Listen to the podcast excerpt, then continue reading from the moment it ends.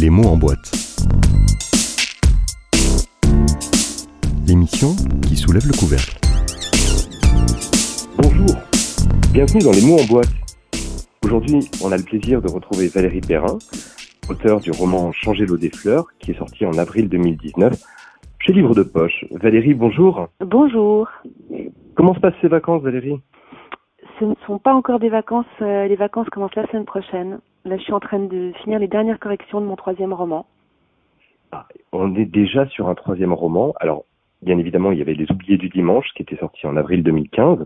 Il y a eu Changer l'eau des fleurs, qui a eu, connu un immense succès en 2018. Est-ce que vous pouvez nous rappeler un peu le contexte et l'histoire de Changer l'eau des fleurs? Bien sûr. Alors, Changer l'eau des fleurs, c'est l'histoire d'une garde cimetière en Bourgogne euh, qui, euh, qui vit là depuis 19 ans. Elle vit juste à côté des grilles du cimetière, dans une loge euh, dans laquelle les gens peuvent euh, entrer, boire un verre, euh, se confier. Et euh, on a le sentiment que sa vie ronronne jusqu'au jour où euh, un homme débarque de Marseille parce qu'il vient d'apprendre que sa maman veut reposer auprès d'un homme dont il n'a jamais entendu parler dans le cimetière d'où euh, où travaille cette, euh, cette Violette Toussaint, elle s'appelle Violette Toussaint, ma garde cimetière. Et à partir de là, euh, on va découvrir euh, pourquoi elle est là, pourquoi est-ce que le mari de cette garde cimetière a disparu il y a 19 ans du jour au lendemain? On va découvrir toutes les vérités qui sont cachées derrière chaque personnage. Voilà. Il y a, il y a- il y a beaucoup, de choses, à- euh, beaucoup de choses à dire sur Changer l'eau des fleurs. Ça parle de la vie, ça parle de la mort, ça parle de la résilience, du rapport à la nature, euh, et puis euh, Et aux puis animaux. l'amour et aux animaux aussi. Mais- En fait, les, les humains, les animaux, le curé, les fossoyeurs. il y a toute une petite vie, tout un petit monde qui, qui, qui gravite autour de cette gardienne de cimetière. Et puis surtout, je crois que c'est le portrait d'une femme et, de beaucoup, et de beaucoup de femmes. Oui, bien entendu. Changer l'eau des fleurs, c'est votre deuxième livre. Oui. Donc le troisième, on va en parler tout à l'heure. Moi, je suis impatient. Euh, le tout premier, Les Oubliés du Dimanche. Oui, oui. Est-ce que vous pouvez nous raconter dans quelles circonstances il a été écrit? Qu'est-ce qui vous a fait sentir que cette fois c'était un livre? D'abord, les oubliés du dimanche, pour moi, c'était une nécessité. Il fallait que j'aille au bout de cette histoire. Mais cette histoire, elle est née il y a très très longtemps. Je crois que euh, elle est née dans mon esprit, en moi, euh, en 1999. Il a, il a été édité en 2015. Donc je l'ai porté pendant des années. Je voulais absolument euh, raconter une sorte de légende en, expliquant que, que chaque personne euh, était reliée par un oiseau, que chaque humain, être humain était relié par un oiseau, quel qu'il soit, et que quand on était amoureux, on pouvait se, re- de se repasser cet oiseau. Et puis je voulais aussi euh, aborder le, le sujet de, de l'EHPAD, de la maison de retraite, de la vieillesse, mais euh, en la montrant autrement. On cache beaucoup nos vieux, et moi je voulais dire, mais ne, ne cachons pas la vieillesse, au contraire, interrogeons-la, posons des questions à ces anciens. Donc c'est né comme ça. Au départ, deux personnages, une femme qui est dans une maison de retraite, qui va bientôt partir, son grand amour qui est décédé, et une mouette qui les relie. Et puis en 2007, tout a basculé parce que je me suis dit il faut que j'ai quelqu'un pour raconter cette histoire, ça va être une aide-soignante, ça va être quelqu'un Ouais. qui travaille euh, dans, dans la maison de retraite. Et à partir de là, j'ai recommencé à l'écrire. En fait, ce qui est fou, c'est que j'ai porté cette histoire très longtemps et que quand j'ai fini cette histoire, quand je me suis dit cette fois-ci, Valérie, tu vas aller au bout de cette histoire, je travaillais depuis quelques années avec Claude Lelouch, je travaillais Oui. sur, des, sur des scénarios, j'avais écrit trois scénarios avec lui, dont un euh, sur lequel j'avais travaillé deux ans, un film euh, qui s'appelle Salon on t'aime avec Johnny Hallyday, Eddie Mitchell, Sandrine Bonner Mhm. et quatre euh, quatre jeunes femmes. Et j'ai travaillé deux ans à l'écriture de, de, de cette histoire et je crois que ça ça m'a donné une colonne vertébrale. Et quand on a eu fini d'écrire ça au bout de deux ans, on a, il y a eu le tournage sur lequel j'ai travaillé comme photographe de plateau. J'ai vu dans ma vie six mois où je n'avais rien à faire, ce qui n'arrive jamais dans une vie qui arrive très, très rarement dans une vie. Et Bien là, je sûr. me suis dit, Valérie, tu vas aller au bout des oubliés du dimanche. Et j'ai fini les oubliés du dimanche. Ça a été relativement vite. J'étais toute seule, j'étais en Normandie. La journée, mes enfants étaient euh, encore euh, au lycée. euh, J'avais du temps. Et je suis allée au bout. J'ai fini de l'écrire fin 2013. Je l'ai fait lire autour de moi à 400 personnes Oui. euh, qui m'ont dit, Valérie, euh, il faut que tu l'envoies à un éditeur. Là, de là, une amie à moi très proche m'a dit, il faut l'envoyer à Albin Michel, c'est une très grande maison d'édition, après tu verras. Et en fait, je l'ai envoyé à Albin Michel fin 2013, et en décembre, dès décembre, ils m'ont rappelé.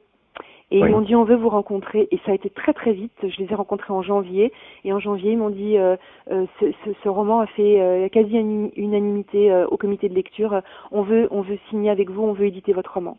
Donc c'est Mhm. comme un rêve en fait et c'est comme ça que c'est c'est arrivé. Mais la seule chose que je, qui est importante pour les gens qui veulent écrire, c'est la nécessité. Je me disais toujours, je ne peux pas mourir avant d'avoir écrit cette histoire. Et puis il faut dire que vous avez créé un personnage, celui de Justine, qui est particulièrement attachant. Finalement. Justine, euh, cette petite Justine qui raconte euh, ce que c'est que d'être jeune aujourd'hui en province, que, ce que c'est que ce rapport euh, avec les anciens, pourquoi elle fait ce métier, c'est un choix. Mmh. Elle est aide-soignante par choix.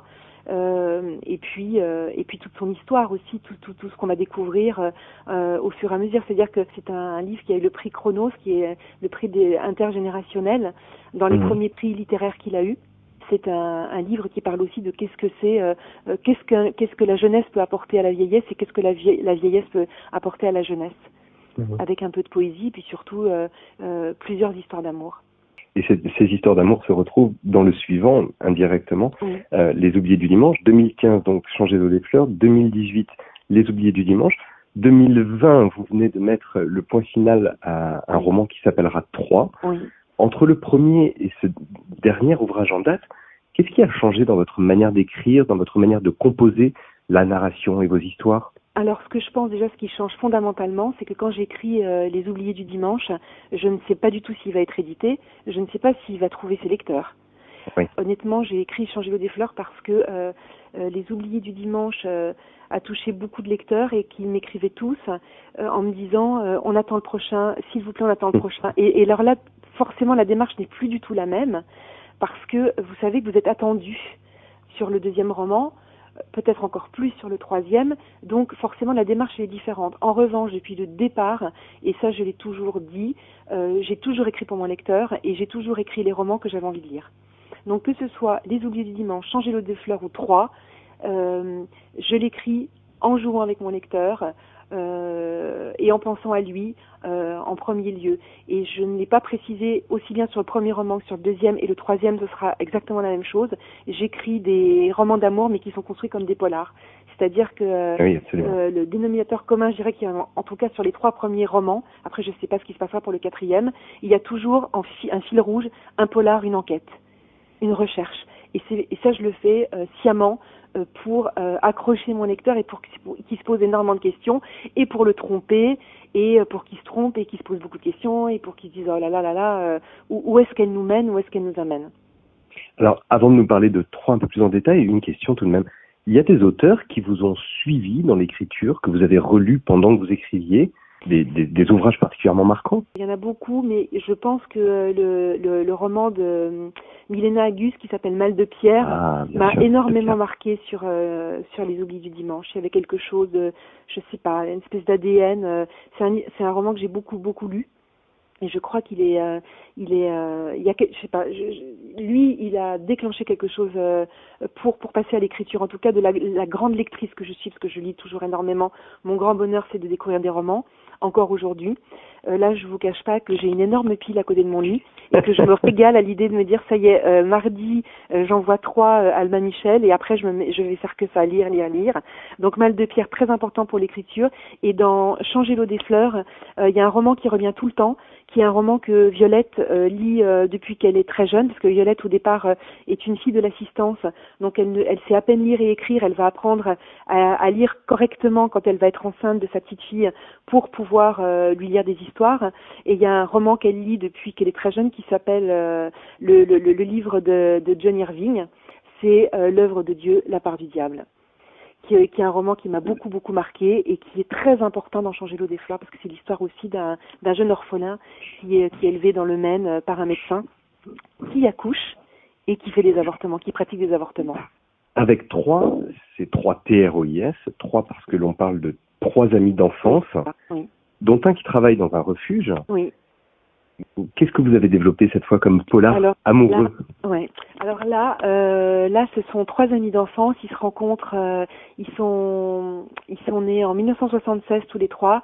Ils se rencontrent euh, dans la cour de CN2. C'est deux garçons et une fille. Ils vont devenir inséparables.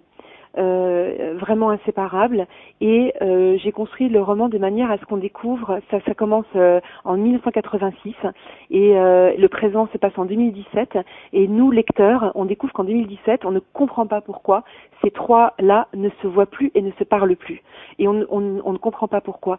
Et au fur et à mesure qu'on va avancer dans le roman, on va avoir des réponses.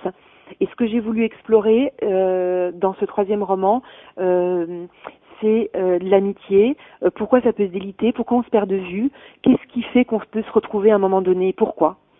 Et effectivement, euh, ce sont trois enfants qui grandissent en province, et il y en a sur les trois, il y en a deux qui vont partir à la, à la ville, comme on dit, et, et un personnage qui va rester, et celui qui reste, on le sait dès le départ, s'occupe d'un refuge euh, et, et, dirige un refuge euh, où on recueille euh, chiens, chats, euh, lapins, euh, peu importe. Et, et c'est très important. J'avais envie d'explorer ça aussi parce que moi, je suis marraine d'un refuge et je trouve que il y a un microcosme qui est très très intéressant, qui sont les gens qui abandonnent, qui sont les gens qui viennent recueillir, qui sont les bénévoles. Euh, qui, qui sont ces gens qui viennent tous les jours euh, Ce sont aussi bien des, très jeunes filles qui viennent caresser les chats, jusqu'à des gens qui sont qui sont en retraite ou des gens qui sont très seuls. Enfin, il y avait euh, beaucoup beaucoup à explorer de, dans, cette partie-là et puis euh, et puis la vie, la vie qui passe, c'est 30 ans, 30 ans d'une vie. Donc j'ai exploré, j'ai exploré aussi les époques, qu'est-ce que c'est que de vivre dans les années 90, 95, les années 2000, euh, qu'est-ce qui s'écrivent? Et puis en toujours en fil rouge, euh, j'ai pas j'ai pas envie de trop en dévoiler mais pareil on le sait très vite, euh, une voiture qu'on retrouve au fond d'un lac, un mystère euh, qui est dans cette voiture, pourquoi, quel est le rapport avec mes trois personnages? Voilà, je n'en dirai pas plus. c'est déjà énorme et merci beaucoup. Je vous en prie.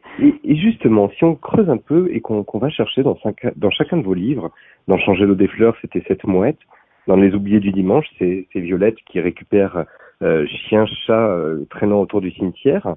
Euh, dans Trois, il y a cette euh, relation avec le travail dans un refuge. Mhm. Euh, la cause animale est quelque chose qui est particulièrement significative, importante pour vous. Oui, pour moi c'est très important parce que je pense que euh, euh, y a, y a on, est, on, est, on fait tous partie de, du même monde et d'une même chaîne et qu'il y a un minimum de respect à avoir. Euh, les uns vis-à-vis des autres. Et donc, euh, et, et, donc les animaux, pour moi, c'est très important parce que ça peut apporter énormément euh, à chaque individu, quel qu'il soit. Je trouve que c'est très important, par exemple, dans une famille, si on peut, évidemment, bien évidemment, hein, un, le regard d'un enfant, élever un enfant avec un animal, ça, ça change sa, sa perspective des choses, sa vision des choses, et, et, et ça le, ça l'entraîne à l'empathie, à s'occuper de quelqu'un qui en a besoin, en lui apportant nourriture, eau, et, euh, et, beaucoup de douceur en fait. Je trouve que euh, dès que quelqu'un grandit avec un animal, il y a quelque chose de, de l'ordre de la douceur qui se développe. Et je trouve qu'on fait des choses euh, qui sont assez euh, assez terribles dans ce monde, partout dans ce monde. Et, euh, et on m'avait demandé justement pour cette interview de parler de quelque chose qui me tient à cœur. Alors là, depuis 15 jours, en ligne, vient d'être lancé par toutes les associations qui défendent les animaux, le référendum pour les animaux. tout le monde peut aller voir de quoi il s'agit. C'est pour c'est un site www.referendum pour les animaux.fr pour faire passer six mesures très fortes concerne la chasse à cours, l'élevage en cage, l'élevage à fourrure, euh, euh, la recherche. Euh, euh, la recherche sur les expérimentations animales, et puis bien évidemment sortir oui, des spectacles d'animaux sauvages. Oui, absolument, et sortir de l'élevage intensif parce que c'est terrible et pour les animaux et pour les humains tout ça. Mmh.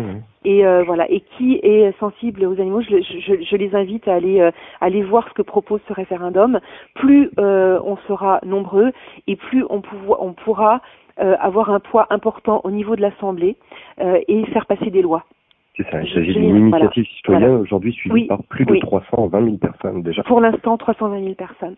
Moi, j'ai fait partie de, j'ai j'ai euh, soutenu le parti animaliste euh, l'année dernière en 2019 pour, les, pour des élections. On a eu 500 000 voix. On a eu 500 000 voix des électeurs, en sachant qu'on n'a pas eu une seule invitation, une seule, hein, je vous dis bien une seule, euh, dans les médias. On ne voulait pas en entendre parler. Euh, les défendeurs des animaux, ça fait bien rigoler, sauf que ce n'est pas drôle parce que c'est un ensemble. C'est aussi euh, quelque chose qui touche à l'écologie et c'est très important aujourd'hui. Et à l'environnement, absolument. Mm. Écoutez, on, encouragera les, auditeurs, les lecteurs à aller, à aller voir ce que le, le, référendum pour les animaux propose. En attendant, Valérie Perrin, merci beaucoup du temps que vous nous avez consacré. Je vous en prie. Bonnes vacances puisqu'elles approchent euh, et, et, bon, bon lancement pour ce prochain livre 3 qu'on doit attendre quelque part euh, grosso modo au printemps 2021 si j'ai bien compris. Je pense que ce sera à peu près ça. Oui, on va dire euh, les premiers mois de 2021, absolument. Eh bien, on sera tous très vigilants. Merci beaucoup Valérie. Bonne fin de journée. À bientôt. Au revoir. Au revoir.